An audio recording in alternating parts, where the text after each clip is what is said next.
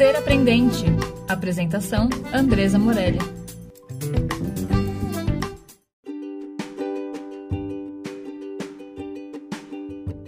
Olá, é, hoje a gente está aqui para mais um episódio da nossa série Para Onde Vai a Escola. Essa série tem como objetivo criar trabalho e aprendizagem em equipe. É, o Peter Senge traz no livro a quinta disciplina, cinco disciplinas das organizações aprendentes. São elas domínio pessoal, modelo mental, visão compartilhada, aprendizagem em equipe e visão sistêmica. Na aprendizagem em equipe, ele traz a necessidade da gente conseguir, dentro das organizações, sair da discussão e ir para o diálogo.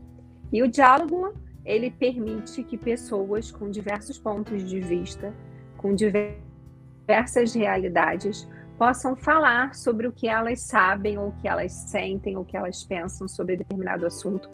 E a partir disso, a gente consiga aprender um com o outro para que a gente possa vender, vencer aí os desafios é, e isso é uma disciplina essencial nas organizações que aprendem.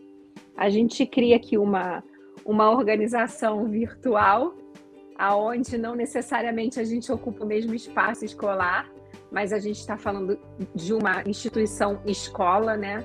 Ou mais amplamente a gente está falando sobre educação. Então, o objetivo é trazer diversas pessoas para que a gente se escute, a gente se compreenda, a gente se conecte e aí sim a gente consiga é, lidar com os desafios. A série é Para Onde Vai a Educação e hoje eu convido o querido João Pires, que trabalhou aí junto comigo num tempo aí no Elvira Brandão, mas é uma pessoa que tem muitas afinidades é, com o que eu penso e tem muitas afinidades com coisas que eu também não penso, mas gostaria de pensar. Então, o convite aí, João. Seja bem-vindo ao podcast. Queria que você contasse aí um pouco como é que você chega aqui e como é que você é, se conecta aí com essa temática. Oi, Andresa, bom dia. É, boa tarde. A gente estava começando já falando sobre isso, né? Uhum. a gente fala bom dia, a gente fala boa tarde, como é que a gente chega, né, para uma conversa? É, Quero agradecer muito esse convite, a oportunidade de conversar aqui com você sobre esse tema que é tão especial. E eu chego feliz pelo convite, óbvio, né? Pela oportunidade. É, e também fico pensando, né? O que, que a gente pode falar sobre essas questões, né? Porque eu acho que a palavra, ela sempre tem uma repercussão que a gente não consegue prever. Né? Aquela pedrinha que se joga no rio e ela vai fazendo as ondulações na água, você nunca vai saber muito o quanto o que você está falando vai repercutir para as outras pessoas, né? Então, fiquei sentindo que tem uma questão sempre de responsabilidade, né? Da gente poder saber escolher bem as palavras e falar algo que seja frutífero, produtivo, né? E como é que isso vai repercutir para quem vai ouvir o que a gente está produzindo aqui, que a gente nunca sabe muito bem quem é, né? Assim, a gente nunca consegue entender exatamente, controlar totalmente, né? Quem que vai acessar esse conteúdo. Então, por isso, que acho que é um pouco dinâmica do espaço digital também, né? Então, acho que por isso é importante sempre saber escolher bem o que a gente fala e é, pensar nas palavras que são mais sementes, assim, as palavras que vão mais ajudar do que atrapalhar, assim, né? Que vão mais acolher do que deixar as pessoas mais perdidas do que elas já estão, assim. Então, acho que eu tenho essa... Chego dessa forma, chego com esse pensamento, né? E fala um pouco para mim é, como é que chega até você essa pergunta, né? É, para onde vai a educação aí? O que, que isso te diz, assim, né? O que, que isso conecta com você? O que, que isso, isso te toca, né? De que maneira? Eu não sei, eu acho que a gente tende a pensar, assim, que a educação é algo que está relacionado, né, estritamente ao espaço escolar, assim, né? E que como a gente cria uma sala, um espaço que a gente fecha, a gente coloca profissionais ali preparados para isso, que a educação acontece ali. Mas a, a, minha percepção de educação é que ela acontece de uma maneira muito mais ampla, assim, né? E que a gente está sendo educado e educando é, de várias outras maneiras, né? Para além, dentro e fora, né? Da, da sala de aulas. E aí, é, eu fico sentindo que quando a gente fala, né? Quando a gente pensa nessa pergunta para onde vai a educação, é, a gente pressupõe que tem um movimento, né? Que a educação está indo para algum lugar. É, e acho que isso acontece dentro e fora do espaço da escola, né? Então, é, os gestos que a gente faz, as escolhas que a gente toma, né? Elas também é, acabam educando, eu acho, as pessoas, assim. E acho que quando a gente pensa no cenário pandêmico, né, na, no que a gente viveu em relação à pandemia, é inevitável a gente pensar que é, isso impactou as pessoas como um todo, assim, e que impactou também a maneira como a gente entende o que é a educação, assim, né? Porque uma coisa que eu acho que a pandemia faz é um pouco e tirando a nossa dignidade, assim, várias camadas, né? Então, até eu estava ouvindo outro episódio em que é, estavam conversando sobre a oportunidade, essa ideia de oportunidade, né? Que oportunidades que a pandemia traz, né? E, e um, um, fenômeno como a pandemia, eu acho que a gente não deve vê-lo como um fenômeno que traz oportunidades, né? Na verdade, a gente foi deslocado, a gente foi é, retirado de um lugar é, que a gente estava, né? E é, foi posicionado em um outro. E isso tudo que aconteceu, obviamente, também impactou fortemente a escola, né? Mas impactou o mundo é, que está externo à escola também, né? E a gente tende a pensar que a escola é um lugar isolado, que ele está fora da realidade, né? Mas a escola está dentro do mundo, né? E por esse motivo, é, um impacta o outro, né? Então eu acho que o que a gente está vivendo agora é um pouco pensar se a pandemia é, fere a dignidade né, de todo mundo, de vários níveis, né, em, vários, em vários aspectos, em vários sentidos, o é, que, que pode a educação, né? O que, que a educação pode fazer, a educação formal, a educação que acontece dentro da escola, o que, que ela pode fazer em relação a tudo que a gente viveu, né? Em relação aos vestígios, aos resíduos, né? Ao lastro que a, que a pandemia deixa, né? Porque a pandemia é esse tempo que parece sempre permanente. A gente não consegue falar da pandemia no passado. A gente não consegue dizer assim, nossa, lá na pandemia, quando a gente viveu a pandemia, parece que a pandemia ela não aceita o pretérito, o pretérito perfeito, assim, né? Parece que a gente está sempre falando de um, de um tempo presente, né? De um presente contínuo. Então, eu acho que quando a gente pensa para onde vai a educação, é, quando eu olho para isso e para como isso me toca, eu fico pensando sobre o que, que esse espaço, é, que é a escola, é, consegue fazer pela complexidade de fenômenos né, que foram acionados pelo que a gente viveu nos últimos dois anos. Né? Então eu fico com essa questão, assim, como educador, como alguém que olha para a educação, mas como alguém que vive no mundo também que está pensando criticamente sobre ele, né, e sobre como a gente sobreviveu a isso, né? É muito interessante, né, que a gente essa coisa da temporalidade aí da, por uma outra onda do vírus aí e, e a gente fica aí nesse tempo e, é, é, que, que permanece na gente de diversas maneiras, né? E a gente acabou olhando para isso como primeiro como uma coisa que não, não fosse acontecer, né? Tipo, ah, vão ser 14 dias, vão ser 40 dias, e aí a gente começou a ver, vão ser quatro meses. O que, que é uma quarentena, né? Até a palavra quarentena teve que ser traduzida, porque a Sim. gente achava que era um tempo, né, de, de tantos dias, e quando a gente foi vendo, esse tempo não acabava mais, né? E a gente foi aprendendo ali a, a, a lidar com a nossa casa, a lidar com, com uma outra organização da nossa casa, a, a lidar com as ausências, né? Com a quebra do, do que a gente fazia, do que a gente entendia que, que era relacionamento, que era amizade, que era. É, é tudo muito doido, né? E dentro do espaço da escola, quando a gente começa a retornar, a gente começa a olhar assim, o, o que, que foi né, esse espaço da educação, o que, que foi uma alfabetização num contexto pandêmico, o que, que foi uma família de educação infantil, o que, que foram os adolescentes que, que tiveram que ficar dentro dos seus quartos estudando. E aí a gente vai retomando isso de maneira gradual e vai vendo quando eles chegam à escola é, Cara, a minha sensação é que as pessoas estão ainda buscando entender esse tempo verbal que eu não sei qual é, sabe? Assim, é, é, quando você está na coisa, né? Quando você está no, no fato ali. Então, a educação, ela está num lugar que ela está tentando se entender. A minha sensação é meio essa, né? Assim, o que que, o que, que significa educação? Porque a gente até falava essas coisas, né, João? Ah, tem que mudar, vamos usar metodologia ativa, vamos botar as crianças em grupo, vamos trabalhar por projetos. Tinha uma série de, de hipóteses e de testes que já aconteciam no contexto escolar, né? E hoje a gente fala muito da questão do socioemocional, que a escola é o lugar desse encontro, é... e que educar também é, é se educar emocionalmente, né? Você, você traz aí essa questão da dignidade. Dignidade é uma palavra muito forte para mim, assim. É, minha avó, que sem dúvida foi um grande amor da minha vida, ela falava muito isso. Ela falava assim, minha filha, a gente pode perder qualquer coisa, a gente só não pode perder a nossa dignidade.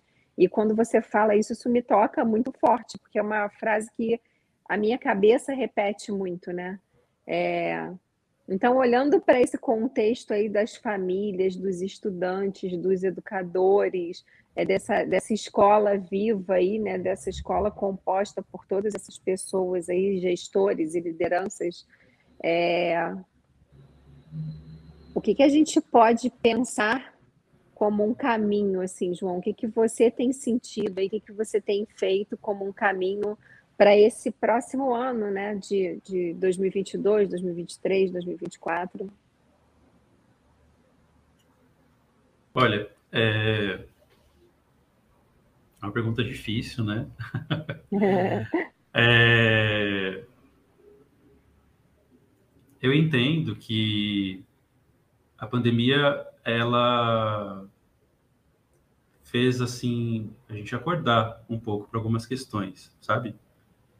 Então, eu não sei como é para você, assim, né, Dre, mas é, muitas vezes eu é, chego na escola de manhã, assim, eu tenho acordado bem cedo, eu voltei ao trabalho presencial também.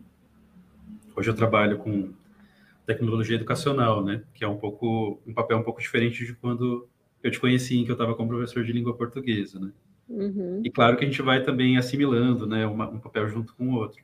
Mas quando eu chego na escola bem cedo, eu sempre falo, ah, gente, graças a Deus, mais um dia, né? Que bom estar tá vivo, porque eu sinto que é um milagre eu ter sobrevivido, assim, e que as pessoas que eu amo, muitas, sobreviveram também. E também é com tristeza que hoje, né, nessa data que a gente está aqui gravando, eu também choro um pouco, me emociono de lembrar pessoas que partiram, né? E que eu sinto que claro, naquilo que a gente acredita, né, é, as coisas têm seu tempo, a gente tem as nossas crenças, mas é, o que, a gente aprende, né, é, com esse fenômeno todo que a gente está vivendo, assim? E, e, eu acho que um aprendizado que quem sentiu, quem viveu, o que a gente viveu, necessariamente tem, né, é a importância das pessoas, assim, é, é a importância de cada um, é você tá habituado e acostumado a estar em contato com alguém e você se dá conta de mencionar que aquela pessoa está ali, mas que em algum momento ela pode também não estar, né? Que ela pode é, ir embora, né? Então eu acho que quando a gente pensa sobre o que, que pode ser um caminho, o que pode ser uma perspectiva para o que a gente está vivendo, não existe outra direção possível que não seja a gente considerar as pessoas, e a importância que elas têm, né? Então, quando você abre a nossa conversa falando dessa ideia de aprendizagem em equipe, da importância do diálogo, né? Eu te conheço e sei que você tem uma coragem, faz um esforço de viver isso assim, é, de uma maneira coerente, né? Mas eu sei que para muitas instituições essa conversa sobre aprender em equipe, estabelecer diálogos, né? Muitas vezes ela é mais uma fachada, né? Então, é, eu sinto assim que se a gente fosse pensar em um, um caminho, uma perspectiva porque a gente está vivendo, não existe outro lugar possível que não seja esse que considera a importância de cada pessoa, né? E que considera os limites de cada pessoa e como é, a gente sempre pode ensinar e sempre pode aprender um pouco com o outro, independente do lugar que ele está. E essa ideia da escola, como também um espaço em que todos e todas e todos, sei lá, né, são educadores ali, e estão aprendendo e ensinando em tudo que fazem, né? É, o que acontece na educação, no entanto, é que a gente vem falando há séculos, né, sobre várias questões, e elas não chegam na prática, né? É a gente vem pesquisando na academia algumas questões, mas elas não chegam na prática. Parece que uhum. existe sempre esse abismo, né, entre o que a gente pesquisa, o que a gente discute e o que a gente faz. Uhum. E eu acho que precisa essa coragem, às vezes, de alguém virar e falar, não, gente, então vamos olhar para o que a gente está fazendo e vamos mudar, né? E aí uma conversa que eu sempre tinha com a Alce, né, querida também, que eu imagino que você vai conversar com ela também em breve. É, no ano passado era isso, né, que eu, junto de outras pessoas, a gente acredita que quando a gente estiver numa situação mais confortável em relação à pandemia, porque eu acho que ela vai veio para ficar por uns anos, assim, acho que ela não é uma coisa que vai embora tão cedo? Mas acho que quando a gente chegar num lugar em que a gente estiver mais confortável em relação aos protocolos, é um momento muito propício para a gente viver um renascimento, da educação, mas não o renascimento nessa leitura neoliberal, assim, né, que é você aproveitar o que está acontecendo como uma oportunidade, né, que uns, uns choram, outros vendem lenço. Não é nesse nessa chave que eu estou falando de discurso, não. Eu estou falando de um renascimento que é isso, que a gente conseguir olhar para seres humanos que estão dentro do espaço da escola e que estão, assim, que são feitos de contradições. Né? Tem uma amiga que ela diz assim, João, o ser humano é formado mais de contradição do que de DNA, né? Eu concordo muito com ela. Assim. E acho que a escola é esse espaço em que a gente vive e convive com essas nossas contradições. Então, se uma escola está é, tá pensando em o que ela vai fazer e como ela vai se organizar, né, para o que está por vir, se ela não considerar é, o ser humano que está ali, né, os seres humanos que convivem naquele espaço, é, não vai adiantar muito investir em outras questões sabe? Eu acho que é um pouco por aí que a gente caminha. Legal, e a gente fala muito, né, que a gente, a gente aprende quando a gente se conecta, né, quando a gente é, quando a gente é afetado por alguma coisa, né, aí a gente consegue consegue aprender. A gente não aprende no medo, né? O medo ele não é um lugar da aprendizagem. E a gente foi para um lugar de um medo extremo, né? um medo essencial, assim, a gente, a gente, o medo está presente na vida, né? E você traz uma coisa, eu estava agora antes de a gente começar a gravar, que você hoje, né, João, começa a inaugurar a nossa parte do podcast aí no digital, que, a gente está fazendo. Os três primeiros foram presenciais, e esse que é o quarto episódio, ele é, ele é online, né? É, e eu estava conversando aqui no Instagram, isso foi uma coisa muito interessante, né? Quando, quando acabou essa história da gente conseguir receber as pessoas no Elvira, e aí eu falava assim, nossa, como é que eu vou conversar com as pessoas? Como é que eu vou, vou criar um espaço onde as pessoas possam chegar, né? Porque o Elvira, ele era esse lugar que as pessoas podiam chegar, que as pessoas visitavam, que as pessoas passavam o dia lá, passavam dias lá dentro. É, e aí eu criei a página do Instagram muito nesse sentido, né? De trazer as pessoas para esse lugar ali de, de se sentirem cuidadas e, e, e, pertencentes né, dessa rede aí aprendente que a gente fala. E aí, quando e eu conheci muitas pessoas nesse contexto do Instagram, pessoas que hoje a gente se fala quase que diariamente, algumas depois eu conheci pessoalmente. E eu estava conversando com uma delas agora, com a Tati, e a Tati, não conheço a Tati pessoalmente, só pelo Instagram da Morelli, a Tati trazia isso, cara, a gente está olhando e a gente está vendo que, que precisa fazer. O que, que faz as pessoas não fazerem, Andresa? E aí uma hipótese minha é a hipótese do medo, né? É, o medo, ele, ele trava muito a gente, ele, ele faz com que a gente não ouse é, fazer coisas que a gente poderia ousar fazer, né? Porque a gente tem medo, né? É, e a gente viveu um contexto de muito medo. E como que se aprende com medo, né? E quando a gente vai para esse outro lugar aí da escola, como é que a gente vence esse medo e, e ousa, né? Ousa aprender aí. É, eu sei que você aprendeu a fazer pão artesanal, né? Durante a pandemia, a gente ficou só lá namorando os pães que você fazia e falando, nossa, olha o pão do João, cada um mais lindo que o outro e tal. como é que vence, João, assim, o medo de pensar para onde vai a educação, né? Assim, o que faz as pessoas não fazerem é uma pergunta muito boa, né? É, podia ser uma pergunta de pesquisa, assim, para desenvolver num doutorado, né? É, uma coisa que tem me chamado muita atenção recentemente é o quanto uma educação autoritária ela pode impactar é, o desejo de aprender das pessoas, assim, né?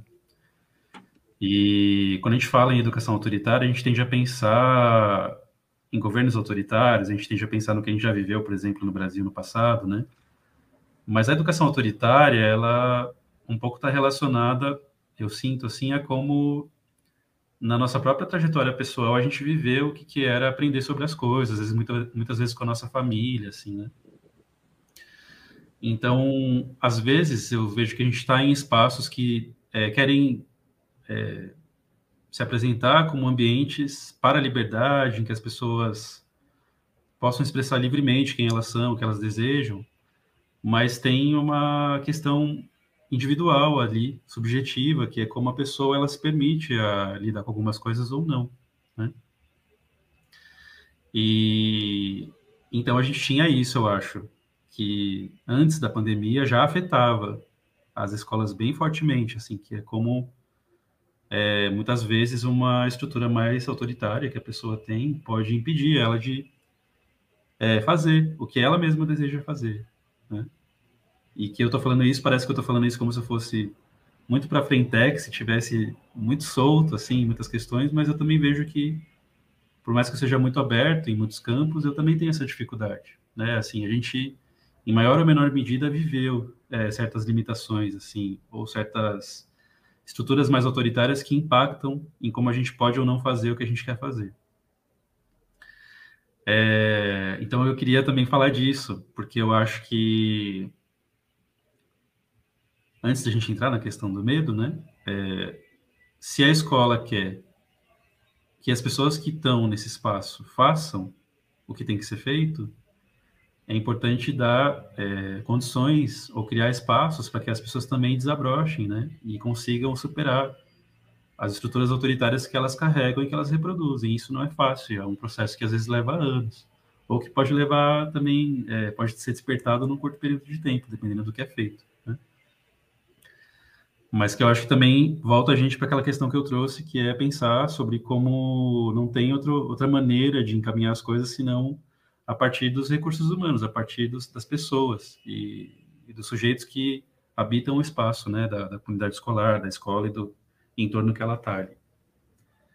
É, então, o que a gente viveu já limita a gente, né, já coloca a gente nos medos que a gente já tinha antes do período pandêmico. Né? Mas, de repente, chega a pandemia e coloca é, um acento nisso que é a gente, por exemplo, ter medo de sair de casa, que é a gente ter medo de se tocar, porque um abraço pode ser letal na pandemia, né? Que é você ter que escolher é, com quem, né, assim, você vai estar tá junto, porque os contatos que você tem, eles podem ser perigosos. Então, vem a pandemia e coloca uma série de, de questões que intensificam os medos que a gente tem é, também em relação aos afetos, né? E quando você fala do pão, né? Eu estava até essa semana aqui rindo porque eu fiquei inventando coisas para me reinventar e sobreviver à pandemia, né? Aqui vivendo sozinho onde eu moro. E uma das coisas que eu fiz foi um experimento também que eu é, plantei sementes de mexerica em vasos diferentes e tal. E uma dessas sementes, ela vingou e virou uma quase uma árvore, assim, estou para replantar ela porque ela cresceu muito, assim. Fiz isso com três vasos e um deles vingou. E eu olho para esse pé de mexerica e falo, gente, esse pé de mexerica sou eu que sobrevivi à pandemia e consegui sobreviver a tudo que aconteceu, né? E eu estou para mudar de casa e fico aqui pensando que essa, esse pé de mexerica ele tem que ter um lugar de destaque, né? Fiquei pensando, nossa, como é que eu faço para uma árvore dessa sobreviver num apartamento em São Paulo? Estou aqui curioso pensando nisso. E isso é o movimento que eu faço de, pela criatividade, é, tentar sobreviver ao medo, que foi como eu lidei, né? Esse é, projeto do pão, ele é muito especial para mim, porque ele nasce de um trabalho com os alunos, né? A gente desenvolveu, eu e a Carol, querida também, esse e o Haroldo também, a Denise também estava com a gente, que são professores que eu admiro muito, assim. A gente desenvolveu essa proposta de pensar no ensino médio, como é que eles poderiam aprender alguma coisa com que eles comem durante a pandemia, né, com alimentação durante a pandemia. E eu fiz o primeiro pão e deu tudo errado, assim. foi, um, foi um fracasso enorme, assim, né, porque ele deu muito ruim, assim. Mas eu aprendi muito nesse, nesse erro, né, e acho que uma coisa que eu é, vivi quando a gente trabalhou juntos, né? E que eu levo para os outros lugares onde eu estou, assim, é que o erro ele pode ser muito produtivo, né? O erro ele te ensina bastante, assim, né? Se você aprende, né, a acolher o erro como uma parte muito importante do processo. Então, é, fazer pão para mim foi uma coisa que me ajudou a lidar com o medo. Não vou dizer que me ajudou a vencer o medo, né? Mas acho que foi uma, uma das ferramentas, uma das coisas que eu fui criando ali para poder é, conseguir canalizar as minhas forças, assim, direcionar minha energia para ir sobrevivendo ao que aconteceu. A Carol diz que o pão é meu terapeuta. Ela fala, eu acho isso muito bonitinho, né? E é isso, né? O fazer pão envolve um, um controle, porque você tem que é, ficar de olho nas etapas do processo e cada etapa é muito importante, né? Inclusive aquela formação que a gente deu associava, né? Cada etapa uhum. do processo de fazer pão, as etapas da avaliação do professor, né? Uhum. E, e, é um é um imprevisto, é um, é um, desculpa, é um imprevisto assim, é imprevisível. Você não, não, não tem muito como sondar o que vai acontecer. Fazer pão de fermentação natural implica que você vai seguir todas as etapas e que vai sair um pão lindo, maravilhoso, ou que você vai fazer todas as etapas e o pão vai virar um disco voador, né? Como, eu, como o pessoal que me ensinou chama, assim. E a educação também é assim, você pode cuidar de todas as etapas e, no final das contas, a, o processo todo ter sido falho, né? Mas ele também pode, é, dependendo de como você se coloca nas etapas, é, te, te levar para um lugar de alimentação, de nutrição, né? De saborear, né? Essa brincadeira do saber, sabor, né? Então, eu acho que uhum. fazer pão me ensinou muito sobre ciência, me ensinou muito sobre como a gente aprende as coisas, é, eu aprendi a, sozinho a fazer né, o pão, mas também não estava totalmente sozinho. Né? Eu tenho amigas que me ensinaram alguns detalhes sobre fazer pão que vivem em diferentes lugares do Brasil e que eu nunca conhecia elas pessoalmente. Eu nunca as vi pessoalmente. Mas elas são referência para mim. A gente tem uma relação de muito carinho. Às vezes eu tenho dúvida, eu vou falar com elas. E a gente está espalhado assim pelo mundo. Tem gente até que está fora do Brasil, né? Então, é, como é que a gente consegue usar uma situação como essa, né, para colocar a nossa criatividade, assim, e a nossa energia para é, driblar, para dançar com o medo.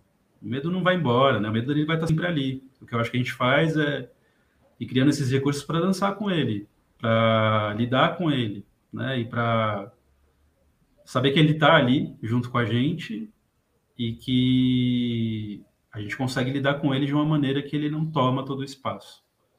Né? Então, eu, não vejo outra, outra maneira de dançar, né, de lidar com o medo, que não seja esse movimento que a gente faz criativo, né, de criar coisas que nos ocupem, né, e que nos ajudem a redirecionar nossa energia para poder encaminhar as coisas.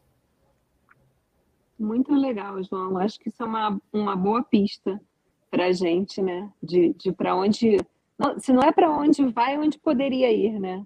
A gente, a gente driblar tudo isso, né? Driblar o medo com, com outras aprendizagens e contando com pessoas que a gente achava que não podia contar, que estão em outros lugares do mundo, estão em outros lugares do Brasil, e que a gente pode aprender com essas pessoas aí a, a ressignificar as massas, né, que a gente vai fazendo, né?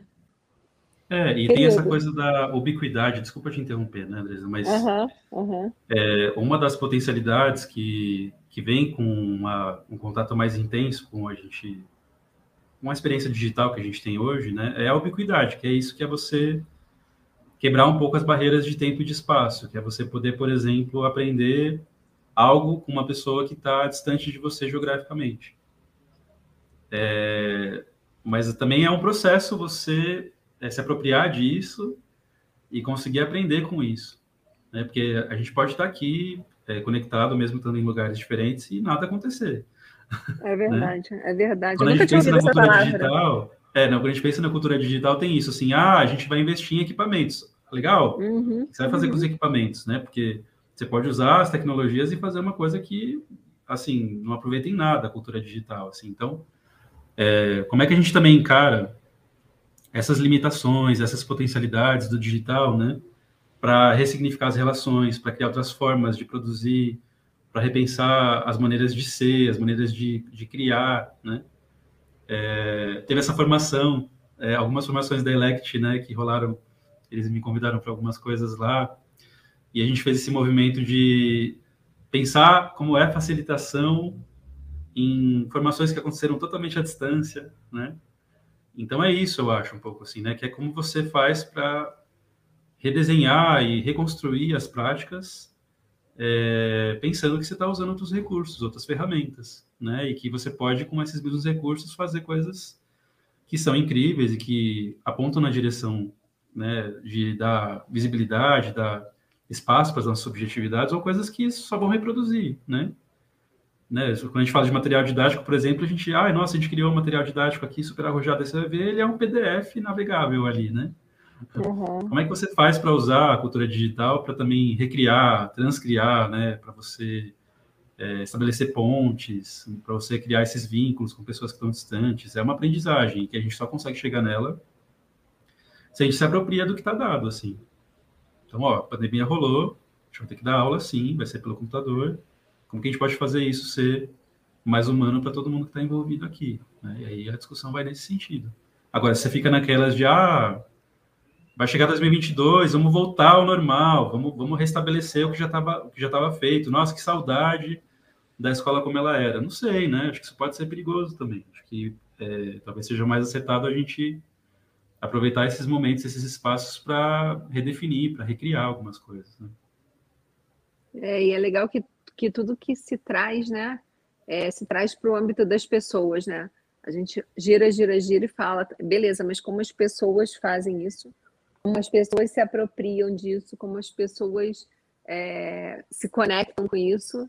E, e, e você falou de várias pessoas queridas aí, e eu entendo que esse tem que ser um movimento de rede, né, João? Assim, é, são redes que se fortaleçam. Como é que a escola entende que não, não são muros, né? Como é que a escola entende que educação e muro não, não combinam, né?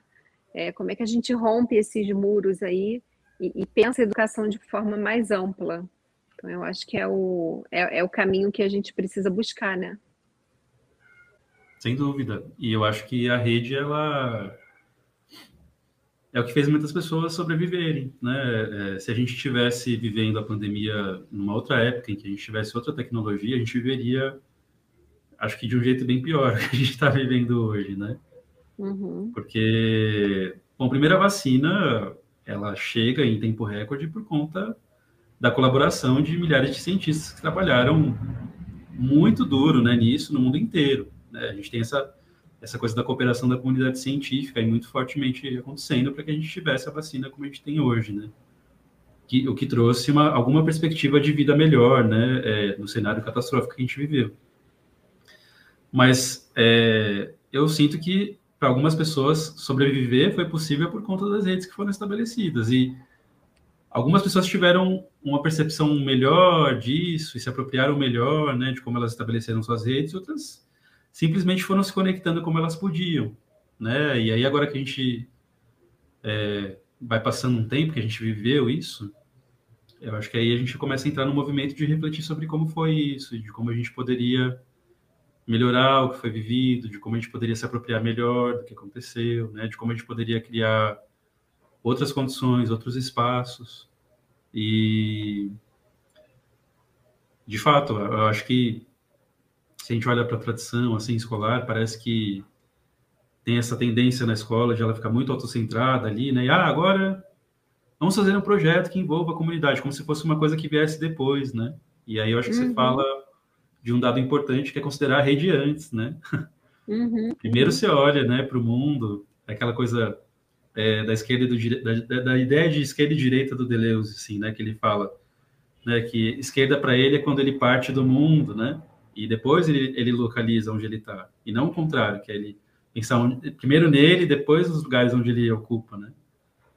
Então, eu acho que esse movimento vai ser inevitável que a escola faça, né, que é não ficar tão autocentrada, mas primeiro considerar o território que ela está, né, e como é que essa rede também, né, essas conexões, elas podem impactar é, o processo de aprendizagem, a maneira como cada pessoa vive nesse bioma escola ali, né, como se fala, nesse é. habitar a escola ali, né, que envolve toda uma flora e uma fauna ali, seres muito loucos, né, que, que aprendem juntos ali. Muito loucos mesmo. loucos e corajosos, né? Que, que, habitam esse, esse habitar a escola e esse, esse bioma escola. Muito é, bom. é. E você tem que ter um envolvimento é, muito visceral, assim, para você desejar trabalhar nesse espaço, para você querer construir nesse espaço, num país como o nosso, né? Eu acho que demanda uma força mesmo aí, uma, uma energia mesmo. Legal. Querido, muito obrigada. Adorei a conversa. Como é que você se sente aí ao final? Ah, eu gostei muito. Foi muito legal. Eu agradeço também. Foi muito gostoso conversar com você sobre isso. E também refletir aqui, né? Acho que a conversa também tem essa, essa pegada, né? Que é a gente está querendo saber para onde vai a educação, mas que as coordenadas não são claras, assim, né? Não, não tem um script. E a gente vai construindo isso meio juntos. Acho muito bonito fazer assim. Agradeço pela oportunidade, foi muito gostoso. Eu que agradeço e vamos tentar o nosso presencial aí quando eu, quando eu estiver pelas bandas paulistanas. Ah, sim, sim, sim, vai ser ótimo. Por favor, me dá uma luz. tá bom, querido. Obrigada, tá beijo. Obrigado eu, gente. Beijo para vocês aí.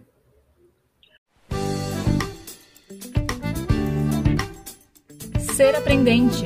Apresentação: Andresa Morelli.